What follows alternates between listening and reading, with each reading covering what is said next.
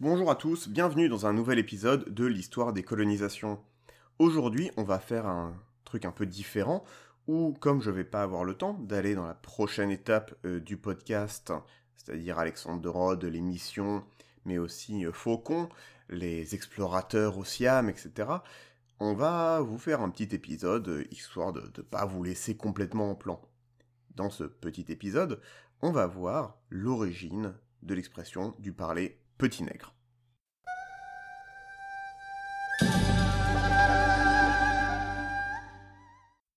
Alors déjà, le parler petit nègre, qu'est-ce que ça veut dire? Le parler petit nègre, on sait, on tout ce que ça veut dire, c'est euh, y a bon banania, euh, moi y en a à avoir faim, moi pas content. En gros, c'est une expression colloquiale pour dire un français ou en tout cas un langage qui est très simplifié, qui parle pas bien la langue. C'est la langue des étrangers, en gros. C'est qu'on apprend français, bah on parle pas bien, il nous manque des formes, et donc on parle petit nègre. C'est pas la seule expression dans le genre, et historiquement, il y a beaucoup d'expressions comme ça pour euh, dire, ou en tout cas des termes, qui se réfèrent à parler le langage mal. Par exemple, le terme barbare. Le terme barbare, pourquoi? Bah, C'était le terme que les Grecs utilisaient pour ceux qui ne parlaient pas grec, parce qu'ils parlaient en mode barbare, barbare, barbare. Donc pour eux, comme on prononce mal, on prononce barbare, il y a un peu charabia, c'est un peu dans le même genre. Alors, est-ce que c'est ça, parler petit nègre Est-ce que c'est juste pour désigner, en général, quelqu'un qui parle pas bien? Non. On pourrait aussi se dire que c'est une langue qui est créolisée, c'est-à-dire qui emprunte euh, du vocabulaire d'une langue, en l'occurrence le français, à des formes grammaticales d'une autre, donc plutôt les langues décolonisées d'Afrique de l'Ouest. On peut reconnaître dans ce genre de choses le sabir, le créole, évidemment, d'où le terme créolisé, le patawet, qui était parlé par les pieds noirs, euh, donc surtout par des communautés qui venaient d'Italie et d'Espagne, donc un peu en bas de la hiérarchie des Européens, donc c'est un mix entre italien, espagnol et français, et un peu d'arabe, mais aussi l'anglais par exemple. L'anglais c'est une langue qui est ultra créolisée. Parce qu'à la base il y a du celte, ensuite il y a du latin, ensuite il y a genre 15 versions du saxon différents, ensuite on remet une couche de viking, et enfin on met une couche de normand puis de français. C'est pour ça que l'anglais, euh, il n'y a quasiment aucune règle de grammaire. Faites ce que vous voulez en anglais. Ce genre de choses, ça se développe dans des zones liminaires, c'est-à-dire les zones de limite entre les communautés. Comment ça se passe? Bah en général, euh, c'est dans des foyers où les parents ne parlent pas la langue, et c'est développé par les enfants, donc les enfants qui sont au contact des deux univers linguistiques, où les parents ne peuvent pas leur apprendre la langue vernaculaire, en l'occurrence nous serait le français, et ils vont donc développer une langue euh, un peu intermédiaire. En l'occurrence, le petit nègre, ce n'est pas ça. Alors, on pourrait aussi se dire que ça se trouve, bah, c'est juste une langue de guerre. C'est-à-dire une langue qui est développée vraiment pour l'armée. Comme on a l'ourdou, qui est une langue persane, on en avait parlé dans l'interview avec euh, le professeur Claude Markovitz, mais aussi dans l'armée byzantine, ils utilisaient encore le latin, même si concrètement, bah, ils parlaient grec, ils parlaient pas latin. Donc on va avoir des langues qui sont très simplifiées, avec vraiment les commandes vers l'avant, retraite, euh, bouclier, ce genre de choses, avec une grammaire qui est quasi inexistante, parce qu'on n'a pas besoin de grammaire en fait pour donner des ordres. Et là on se rapproche. Euh, et effectivement, le petit nègre est une langue de guerre. Pourquoi? Et ça va aussi nous dire pourquoi ça s'appelle comme ça, parce que c'est une langue qui a été utilisée, en tout cas a été développée, comme on va voir, pour les tirailleurs sénégalais, qui pour la plupart n'étaient pas sénégalais, mais c'était le terme pour les troupes noires en Afrique de l'Ouest. Alors le petit nègre, concrètement, à quoi ça correspond Le petit nègre, ça répond à un besoin de l'armée française. Au tournant du XXe siècle, l'armée française a alors beaucoup de ces tirailleurs qu'on appelle sénégalais, c'est-à-dire des auxiliaires de la force noire, des régiments composés de noirs, d'ailleurs pas forcément sénégalais, parce que les sénégalais étaient en tout cas ceux, de, ceux des bonnes villes, étaient citoyens français et siégeaient au Parlement. Euh, donc vraiment, toutes les zones nouvellement colonisées, on va les intégrer dans l'armée et il faut bien leur parler. Or, bah, ces gens-là, ils parlent pas français, ils viennent d'être conquis. Qu'est-ce qu'on va faire? Et là, il y a un peu un débat. Euh, dans l'armée française, comment est-ce qu'on s'adresse à eux? On va par exemple penser à utiliser le bambara, qui est une langue locale, une langue vernaculaire, c'est-à-dire de, de transaction entre les communautés, comme l'anglais aujourd'hui, en Afrique de l'Ouest, voire le Wolof, deux, trois langues comme ça, avec des administrateurs coloniaux qui ont des, des livres de vocabulaire, pour dire euh, combien de gens habitent là, est-ce que vous avez payé vos impôts, etc., mais aussi par les officiers français. Donc il va y avoir un effort, en tout cas de leur part, pour apprendre la langue locale. Mais au final, l'armée française, elle se dit que, quitte à ce qu'il euh, faille leur apprendre une langue, vu qu'ils ne parlent pas tous la même langue, autant leur apprendre le français. Et ça, c'est exemplifié par, par exemple, le général Mangin, auteur de La Force Noire, qui a vraiment théorisé l'emploi de ces troupes noires de l'armée française, qui dit en 1918 La diversité des idiomes parlés par les tirailleurs oblige à leur donner une langue commune, et cette langue ne peut être que le français. Bah, quitte à avoir tout le monde apprendre une langue, autant que les officiers et le reste de l'armée n'aient pas à apprendre une langue en plus. Pour le coup, il y a un peu une logique. Alors, après, il y a eu des questions sur quelle forme de français. Est-ce qu'on commence par une français vraiment simplifié ou est-ce qu'on fait autre chose? Et c'est là qu'intervient le petit nègre. Parce que le petit nègre, quand on dit euh, moi y en a faim ou euh, moi y en a euh, secteur, bah en fait, c'est pas une version simplifiée du français. Le français, ça ressemble pas à ça. Le français, c'est une version qui est tronquée du français. C'est une version qui est volontairement différente du français normal ça, on va y revenir juste après. Parce que le petit nègre, c'est pas arrivé organiquement en fait. Ça a été inventé par un administrateur colonial qui s'appelle Maurice de la Fosse en 1904. Et je vais laisser le, monsieur parler, hein, donc là je vais citer. Comment voudrait-on qu'un noir, dont la langue est d'une simplicité rudimentaire et d'une logique presque toujours absolue, s'assimile rapidement un idiome aussi raffiné et illogique que le nôtre. C'est bien, bien le noir, ou de manière plus générale le primitif, qui a forgé le petit nègre en adaptant le français à son état d'esprit.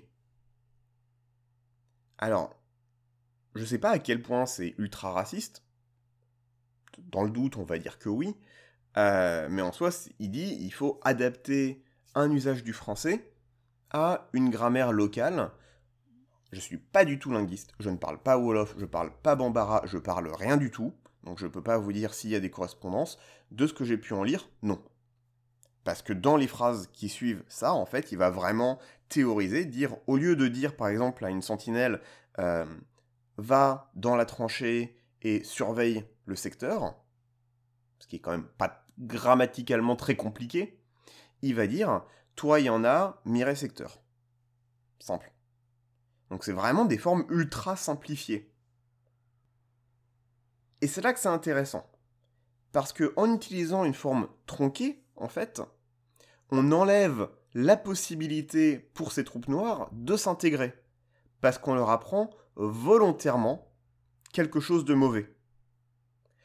Laetitia Véron, qui euh, a fait du travail là-dessus, note aussi que le terme petit nègre, ça fait résonner deux termes péjoratifs.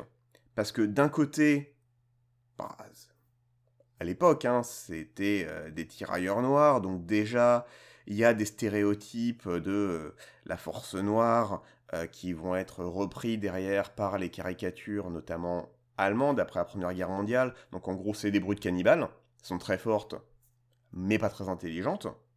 Et en même temps, quand on dit petit nègre, ça dit que c'est des enfants. Donc on les place dans une position d'enfants, où on doit les encadrer et leur apprendre les choses. Donc, comme je dis, c'est on a un stéréotype de force brute et d'esprit réduit, et du coup, bah, c'est même pas la peine de leur apprendre le vrai français, parce que de toute façon, ces gens-là, ils seront jamais intégrés. C'est pas le, c'est pas l'idée. C'est pas un chemin vers l'intégration. On leur coupe ça. Et ça se joint à tous les stéréotypes sur les noirs, hein, qui dans OSS 117, on l'a bien vu, les noirs aiment bien danser, bah là ils sont sympathiques, euh, souriants, mais ils sont un peu concons quoi.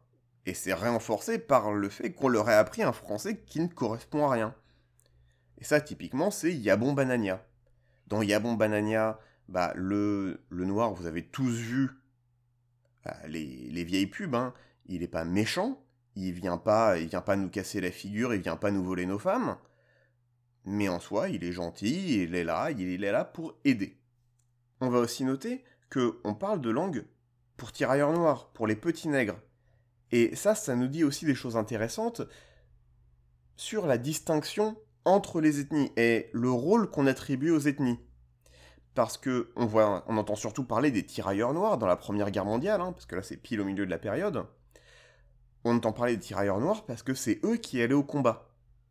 Avec les troupes françaises, hein, enfin les troupes blanches évidemment. Mais il n'y avait pas que eux. On avait aussi énormément d'Indochinois. Sauf que les Indochinois, ils étaient dans des rôles de support. Ils étaient par exemple dans des rôles logistiques. Pourquoi? Bah Parce qu'ils étaient considérés comme intelligents mais faibles, donc l'opposé en fait du noir, et on avait peur que si on leur filait des flingues, bah ils sauraient en fait se battre contre nous. Néanmoins, je vais faire une qualification là-dessus. Euh, on, va, on va un peu entrer en détail, savoir à quel point c'est uniquement une question de racisme ou est-ce qu'il y a autre chose en plus Parce que tout ça c'est très intéressant et j'ai pas assez exploré, mais au moment où on va faire la colonisation des pays autres que la France, en dehors de la métropole, il y a aussi un grand mouvement d'intégration euh, assez forcé des régions périphériques, c'est-à-dire non parisiennes, concrètement, de la France, avec notamment euh, une extinction forcée du breton, du corse, de ce genre de choses. Alors évidemment, ça va pas dans les mêmes termes que et dans la même violence que les conquêtes coloniales euh, ont pu le, faire, mais on a d'autres exemples comme la Vendée, etc. Il y a aussi le fait que ces pays-là n'avaient pas à être conquis, ils faisaient déjà théoriquement partie de la France. Mais on sait aussi que l'État français sous la Troisième République n'a jamais hésité à envoyer la troupe pour mater les soulèvements. Donc faut mettre ça en parallèle aussi. Pour revenir sur ces questions d'infériorité, quand on dit petit dans le petit nègre. Ce qui est intéressant, c'est que on a aussi ça en miroir dans beaucoup de stéréotypes intérieurs. On a déjà dit les Bretons, par exemple, et notamment l'exemple de Bécassine. Bécassine, elle est quand même, elle est gentille, hein, mais elle est très très bête. Euh, j'ai pas étudié, mais je suis sûr que doit y avoir des BD où c'est la même chose, c'est les mêmes aventures de Bécassine, mais avec un noir à la place concrètement, hein, vous, la, mettez en noir, vous changez le costume, vous avez les mêmes stéréotypes. Hein. C'est la même chose. Mais aussi, et là où c'est intéressant, de relation avec le petit personnel. On n'appelait pas sa bonne madame, on l'appelait euh, ma petite, euh, mon enfant, enfin voilà. Même le petit personnel, les bonnes dans la bonne bourgeoisie, etc., étaient considérés inférieurs et avaient ce genre d'infantilisation. Alors, est-ce qu'on infantilise les noirs parce qu'ils sont noirs ou est-ce que parce qu'ils font partie d'une classe inférieure? Économiquement, culturellement, etc., par rapport à la métropole. Ça, c'est des choses qui vaudraient la peine d'être explorées, ce parallèle entre les deux, les, oppressions en fait entre euh, les classes laborieuses de la métropole et les classes colonisées. Mais j'ai pas encore vu de, de choses, faudrait probablement que je reprenne ma propagande communiste, écoutez. Toujours est-il que le petit nègre, bah, ça finit par être interdit. En tout cas, dans l'armée française. L'armée française finit par se dire que quand même, c'est un peu con, autant leur apprendre vraiment le français, d'autant qu'ils sont pas ravis non plus, hein. au bout d'un moment ils s'en rendent compte qu'on leur apprend de la merde. Et donc en 1926, le règlement français de l'armée française interdit l'usage du petit nègre. Et donc en 1926, voilà que s'achève l'histoire du petit nègre. Mais l'expression reste, notamment dans la culture, avec encore une fois, on a des chansons d'Edith Piaf par exemple, qui reprennent ce stéréotype du pauvre noir qui parle petit nègre et qui, euh, qui est gentil mais un peu bébête. Voilà, l'épisode est fini. Bah écoutez, c'est un format un peu différent, euh, mais j'espère que ça vous a plu. Personnellement, j'ai trouvé ça intéressant à, chercher, donc euh, n'hésitez pas à envoyer un message s'il y avait d'autres sujets que vous aimeriez explorer. Et euh, j'essaierai de refaire des épisodes un, jour ou l'autre. Mais là, dans les 2-3 prochains mois, je pense que ça va être un peu compliqué. Portez-vous bien et à bientôt.